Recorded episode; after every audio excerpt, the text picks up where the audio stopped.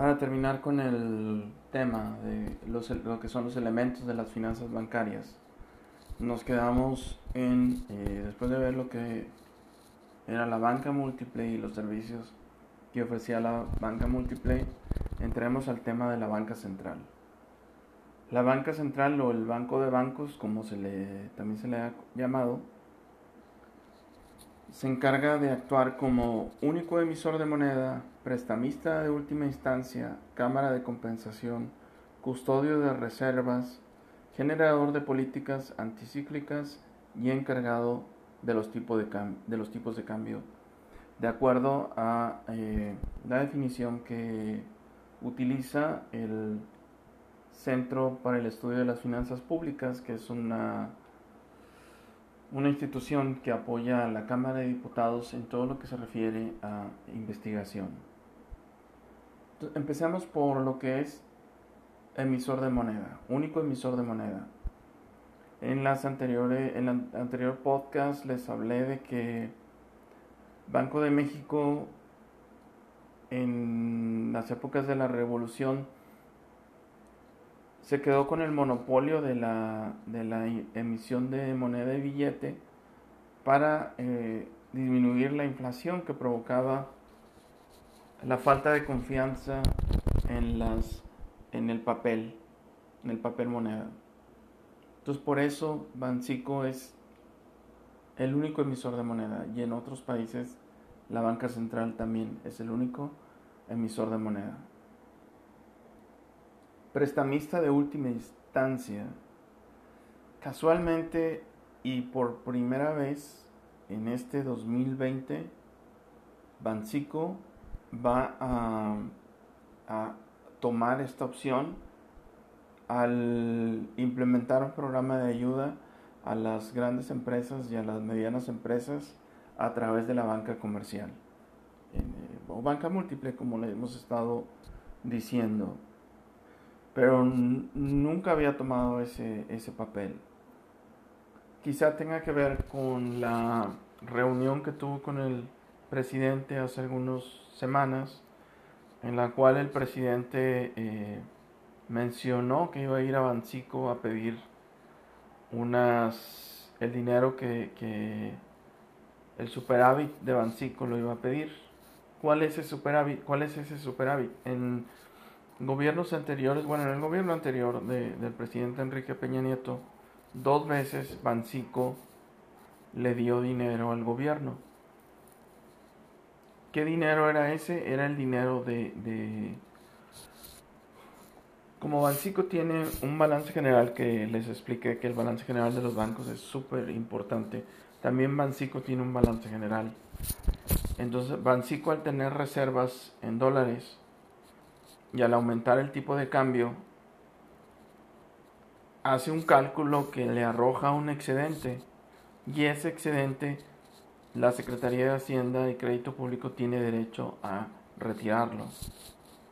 Y es en esos eh, es en esos casos que, que lo hizo el gobierno anterior de Peña Nieto.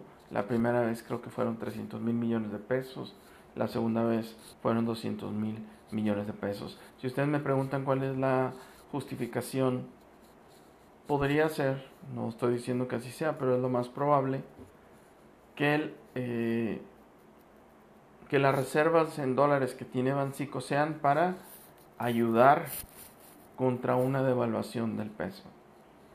Sin embargo, la administración de, del tipo de cambio, desde después de la crisis de 1994, el gobierno el, perdón, el Banco de México interviene poco en el, en el mercado de divisas. Solo de vez en cuando interviene cuando sucede algo que ellos consideran eh, que el mercado de compra y venta de divisas está siendo manipulado. Hay que tomar en cuenta que el peso mexicano es de las monedas que más se intercambia en el mundo. ¿Sí? Entonces el mercado está dentro de las cinco primeras. Por lo tanto, la compraventa de pesos mexicanos está sujeta a integrantes del mercado que en ocasiones pueden buscar eh, afectar los precios. Se dice artificialmente a través de eh, inventar noticias, etc. Entonces, como en este 2020 el tipo de cambio del peso llegó a cotizarse hasta 25 pesos por dólar, a diferencia del mes de diciembre cuando estuvo a 19 pesos, todas las reservas que tiene Bancico pues no tienen ya digamos, no que no tengan mucho sentido, sino que más bien no se usaron, vaya. Y al no usarse, y debido a los planes que tiene Bancico, decir, pues nunca habíamos planeado que de 19 se brincara a 25, entonces se tienen reservas de más, digamos, por así ponerlo en términos simples, y por eso se crea un excedente. Que, que en sí la respuesta del presidente fue que no se le pueden otorgar excedentes hasta el siguiente año, una vez que cierra el ejercicio de Banco de México. Digo Banco de México o Bancico, pero estoy hablando de la misma institución. ¿Ok? Entonces Bancico, en vez de darle el dinero al gobierno, a la Secretaría de Hacienda, surge con la idea de este plan de ayuda a la banca, que en sí es novedoso, eh, eh, y no había sido utilizado desde que Bancico se volvió autónomo en 1994. Hablamos entonces de prestamista de última instancia, que sí existe la figura, o sea, sí existe en, en las reglas de operación de Bancico o en las facultades de Bancico. Sin embargo, los requisitos son pues complicados para que los pueda cumplir un banco con problemas. Hace eh, cinco años quebró un banco en México, el banco, creo que se llamaba el Banco de la Independencia o el Banco de la Revolución, algo así, que tenía su, su lugar de administración, su lugar de negocios en Nuevo Laredo, Tamaulipas, y que sus principales clientes eran precisamente las industrias o empresas relacionadas con eh, actividades aduanales. Ese, ese banco mm, llegó un momento que la cantidad de créditos fue mayor al dinero que tenían en efectivo, sobre todo por cuestiones de, eh, de pérdidas por créditos incobrables y al final su nivel de capitalización llegó a, a bajó que ya no le fue posible continuar operando como banco. Y por lo tanto no fue sujeto al préstamo de última instancia. Simplemente quebró. Y entró el seguro de protección al ahorro bancario del que hablamos también en el podcast anterior.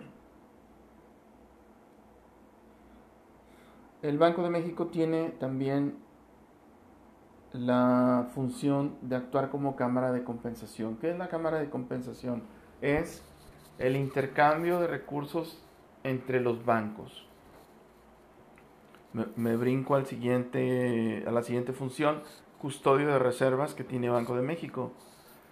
El Banco de México tiene en su poder las reservas de los bancos, que son, digamos, las cuentas de los bancos. Por eso al principio dije el banco de bancos porque los bancos depositan su dinero, estas reservas las depositan en Banco de México.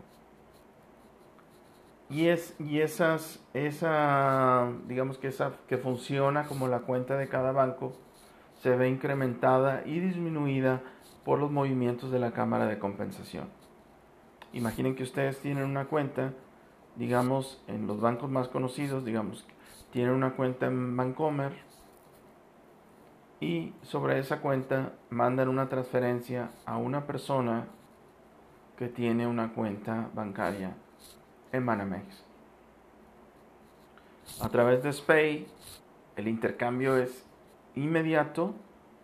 Bancico como intermediario dice, ok, este dinero que mandó este cuentaviente de Bancomer, ya no lo tiene en Bancomer, se lo voy a quitar en Bancomer y lo voy a mandar al cliente que tiene la cuenta en Banamex entonces el dinero que le quité a Vancomer se va para Banamex. En este caso, digamos, la cámara de compensación es el, es el ejemplo que pongo, aunque en realidad la cámara de compensación funciona, es más clara en el sentido de los cada vez menos utilizados cheques. La misma persona que tiene su cuenta en Bancomer, en vez de hacer una transferencia, lo que hace es escribir un cheque y firmarlo y entregarlo a la persona que tiene su cuenta en Banamex. Esa persona que recibe el cheque va, va al banco Banamex, le dice al cajero, quiero depositar este cheque en mi cuenta de Banamex. Y el cajero le dice, ah, es un cheque de Bancomer. Ese cheque de Bancomer el importe que menciona aquí el cheque no se va a ver en tu cuenta hasta el siguiente día, después de las 12 del día. ¿Por qué? Porque hoy en la tarde lo mandamos a, al otro banco, a Bancomer, para que Bancomer no lo pague. Y eso que se hace en la tarde entre los bancos se conoce como cámara de compensación.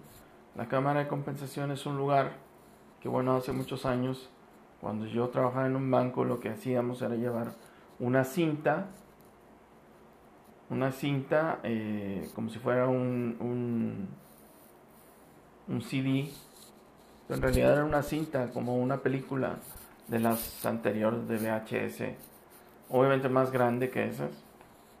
Esa cinta se metía en un aparato, el aparato jalaba toda la información de la cinta. Y en esa cinta iban todos los cheques que había este, recaudado el banco, en este caso, digamos, eh, Banamex, dijo, yo recibí este día todos los cheques y en esos cheques iba este cheque de Bancomer.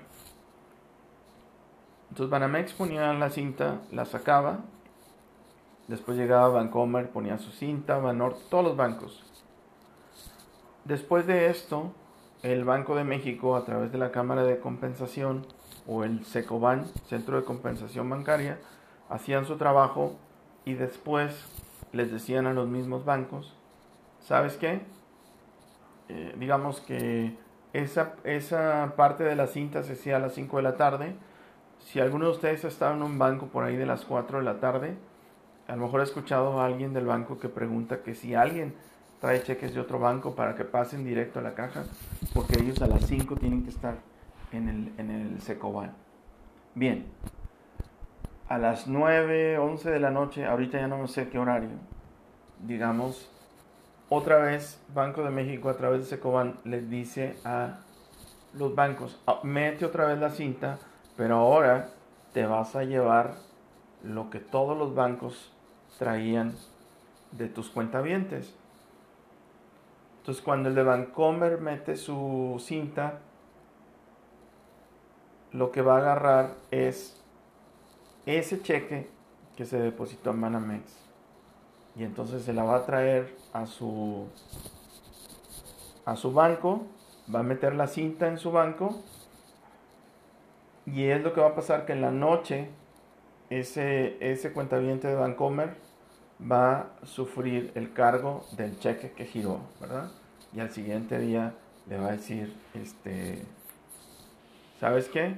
No, ya, ya, ya te cargamos un cheque que giraste tal día, eh, perdón, el día de ayer. O en días anteriores, ¿verdad? Si, si le entregó el cheque a esa persona y esa persona lo depositó hasta después de una semana o 15 días, yo qué sé. Bien, otro un ejemplo casi simple de, digamos, que eh, Vancomer diga, ¿sabes qué? Las, las firmas no coincide, que bueno, pues también ya es, es eh, complicado esa parte, pero digamos que o la cuenta ya no existe, etcétera. Eh, anteriormente era a las 6 de la mañana que, que Vancomer iba otra vez a Secoban y le decía, ¿sabes qué? Este cheque no lo no lo puedo aceptar porque este, esta persona ya no tiene cuenta con nosotros. Entonces hay un rechazo y por eso el de Banamex le dijo a su cliente que el dinero lo iba a haber disponible hasta las 12 del día, hasta que el banco liberara el Bancomer, autorizara el pago del cheque.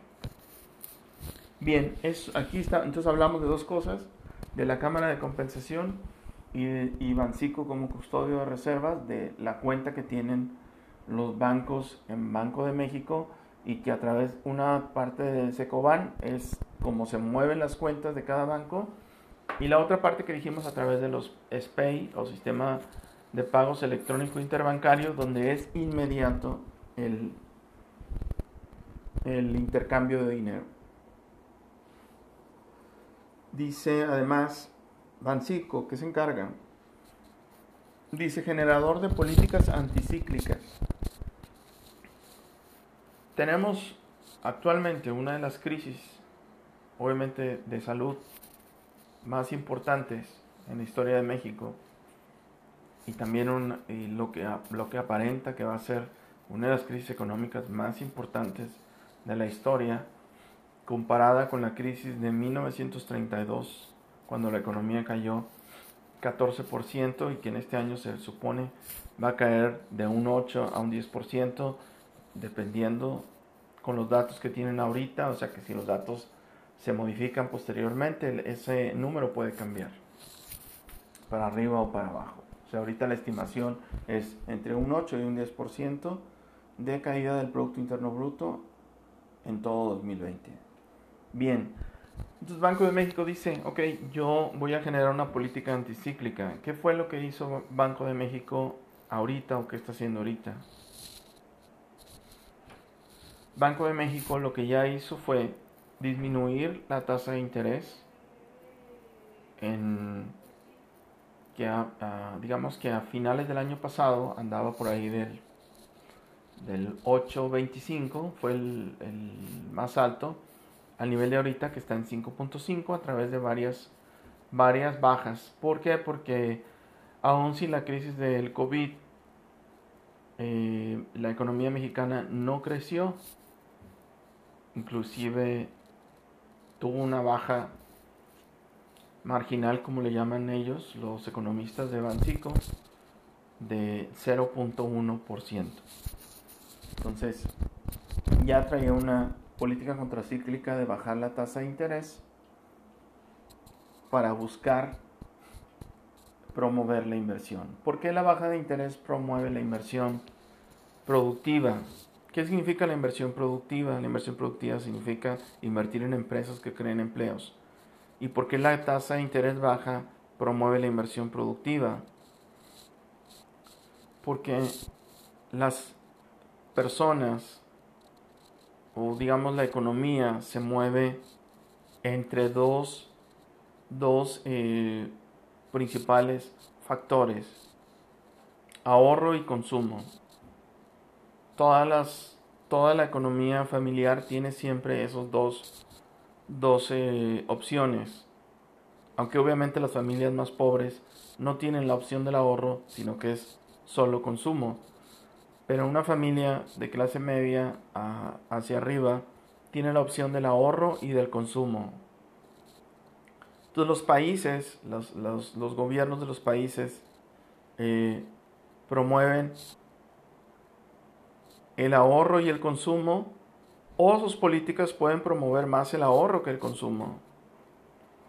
En el caso de México, con una tasa del 8.25,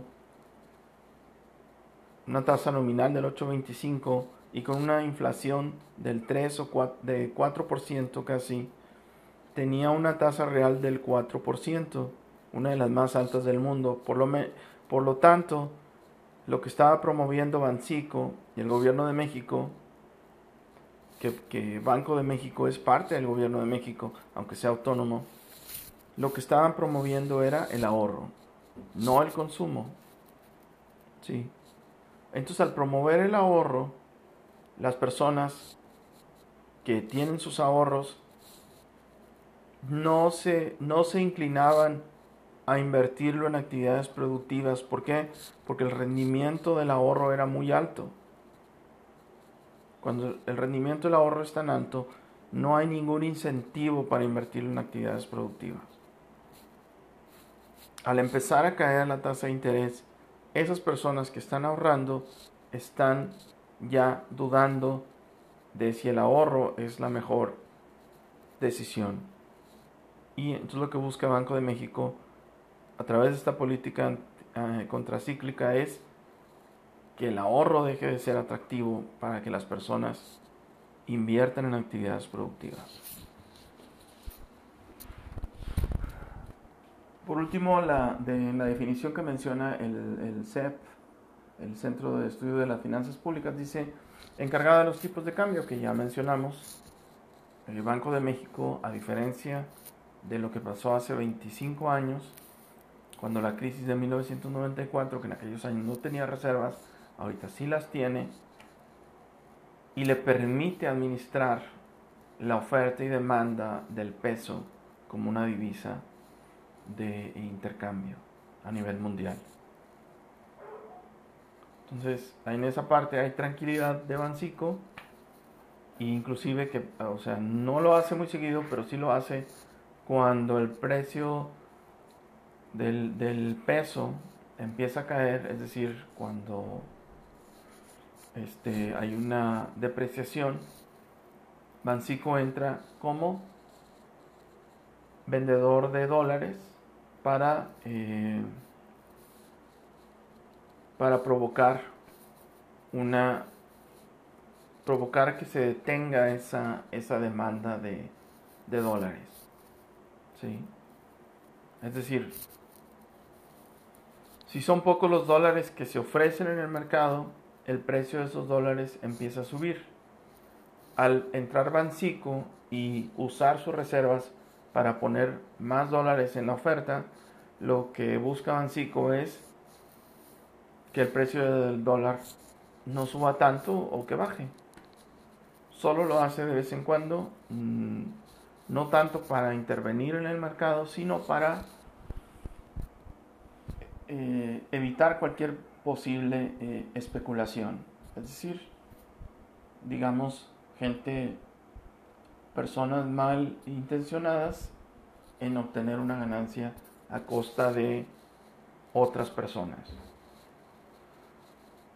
Claro que en sí el mercado de divisas es un mercado muy complicado, por lo que sería difícil que alguien que no conozca entre ahí. Sin embargo, pues bueno, eh, Bancico busca evitar la especulación. Ok, entonces hablamos en general de lo que es la banca central, hablemos ahora de Banco de México. Banco de México tiene un objetivo principal y ese objetivo es mantener los precios estables con una meta de inflación de 3% más menos un punto. Esa es una, una meta que se, que se fijó Bancico al momento que se declaró autónomo en 1994. Que bueno, eh, eh, esa es la meta de inflación que tiene ahorita. Ahorita no recuerdo, no recuerdo cuál fue la meta que se puso en aquellos años, pero actualmente la meta de inflación es 3% más menos un punto.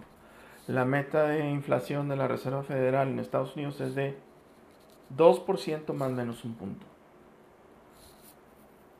Ok, aquí en la diapositiva les, les pongo un enlace a la historia de Bancico para que la vean. Es una historia, pues obviamente interesante, de sucesos importantes en la historia de Bancico. Sucesos importantes, pues podemos hablar de dos: de 1925, cuando se crea Bancico, y de 1994, cuando se vuelve autónomo. Pero hay ahí más, más eventos, ¿verdad? El papel que tuvo en la crisis del 94, el papel que tuvo la crisis del 2008, entre otros.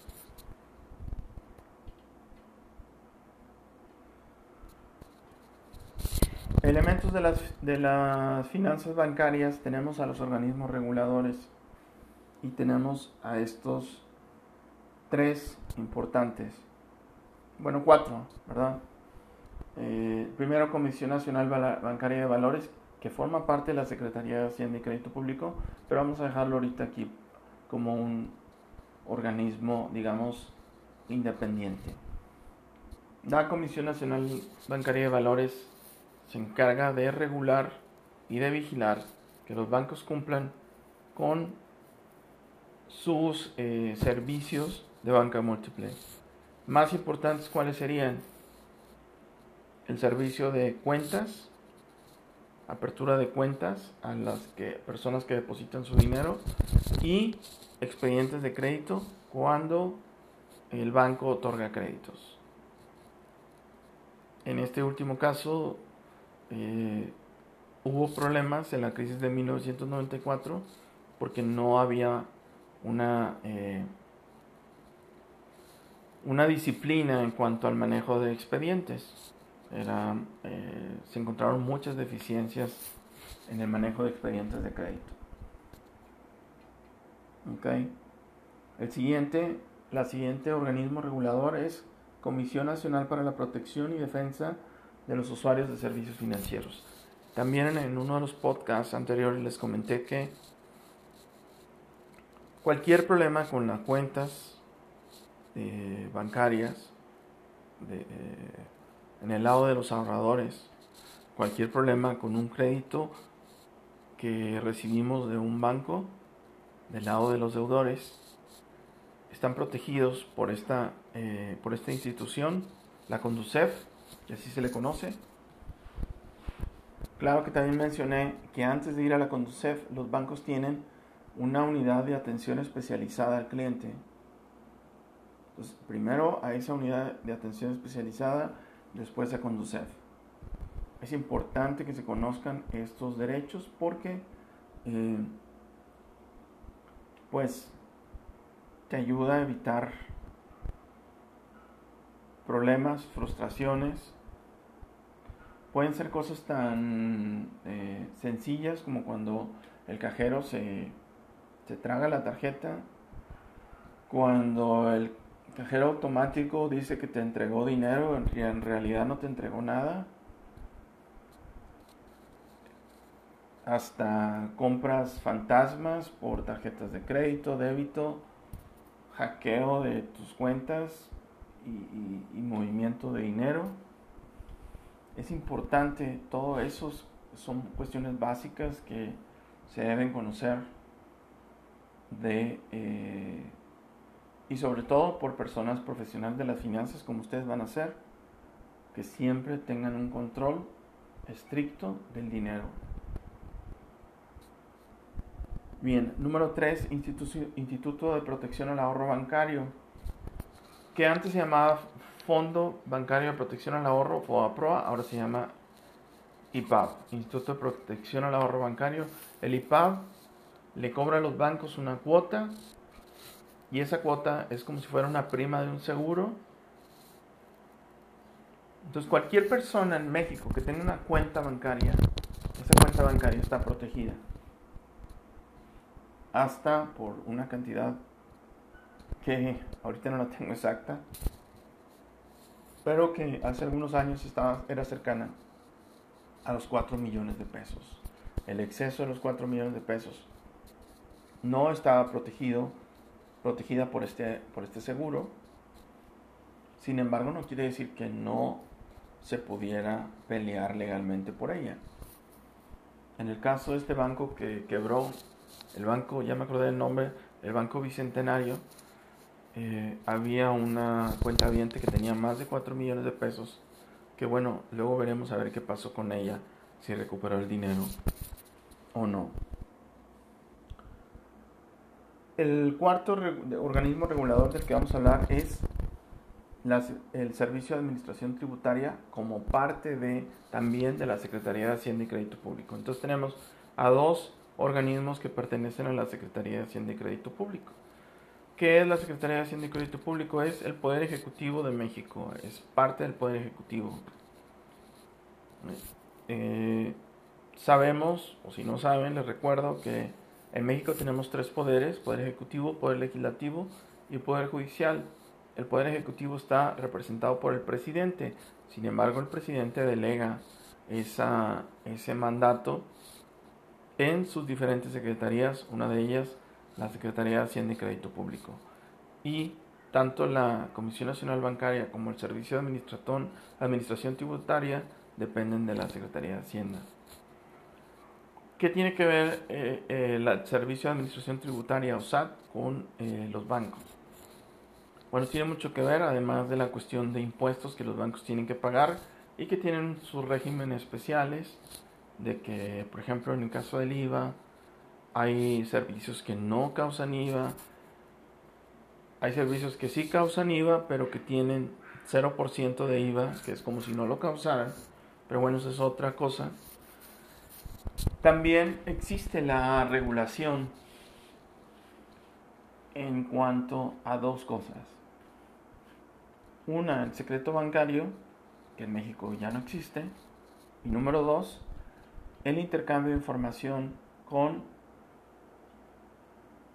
con otras áreas del SAT, además con otras autoridades en otros países.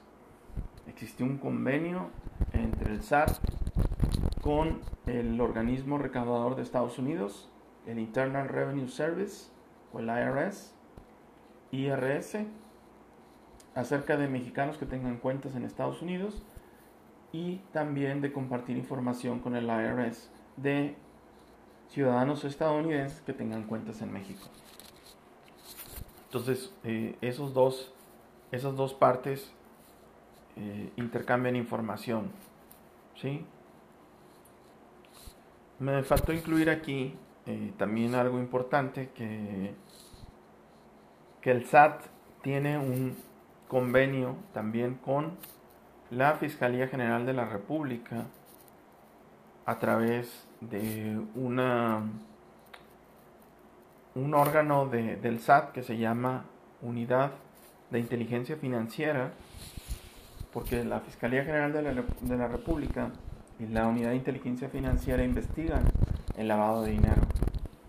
Entonces esas reglas de lavado de dinero son muy importantes que se conozcan. ¿Por qué? Porque una persona que tiene cuenta bancaria puede ser sujeta a investigación para conocer el fondo de el fondo y el origen de los recursos que tiene un cuentaviente. Entonces esa parte del SAT es muy muy importante. Y por último veamos cuáles son otros elementos de las finanzas bancarias. Tenemos a los activos financieros, contratos, políticas bancarias, buro de crédito, leyes y reglamentos. Activos financieros. ¿Qué son los activos financieros? Los activos financieros representan activos reales. Y activos financieros pueden representar a otros activos financieros. ¿Sí? Ejemplos de activos financieros pues son acciones, son eh, pagarés, ETFs, eh, e etc. ¿sí? Esos activos financieros se utilizan como parte del intercambio eh, entre los integrantes del, de, mercados financieros. Tenemos también los contratos, contrato que se abre para apertura de una cuenta, contratos de crédito, y los demás contratos de servicios que otorga la banca múltiple, contratos de fideicomiso, contratos de arrendamientos financieros. Tenemos también las políticas del banco, políticas de crédito, políticas de apertura de cuenta, sí, que pues bueno, varían de banco a banco, pero que tienen que ver con la lo que es, eh, están basados en las circulares que emite la Comisión Nacional Bancaria y de Valores con respecto a los requisitos de cada uno de estos eh, servicios.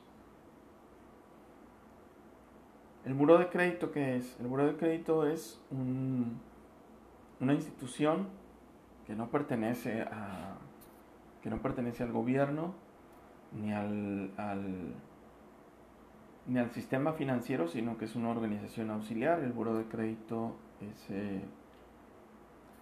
mantiene un historial crediticio de todas las personas, de todas las eh, empresas y personas de México que han accedido a una que han accedido a un crédito y que no solo no solo es bancario sino que puede ser de otro tipo puede ser también un, un contrato de crédito con una empresa de telecomunicaciones o con una empresa comercial fuera del mercado bancario. Por último, ¿qué otro elemento tenemos? Tenemos leyes y reglamentos. Tenemos a la ley de instituciones de crédito, tenemos a la a la ley de eh, ley de títulos y operaciones de crédito también, la ley del consumidor,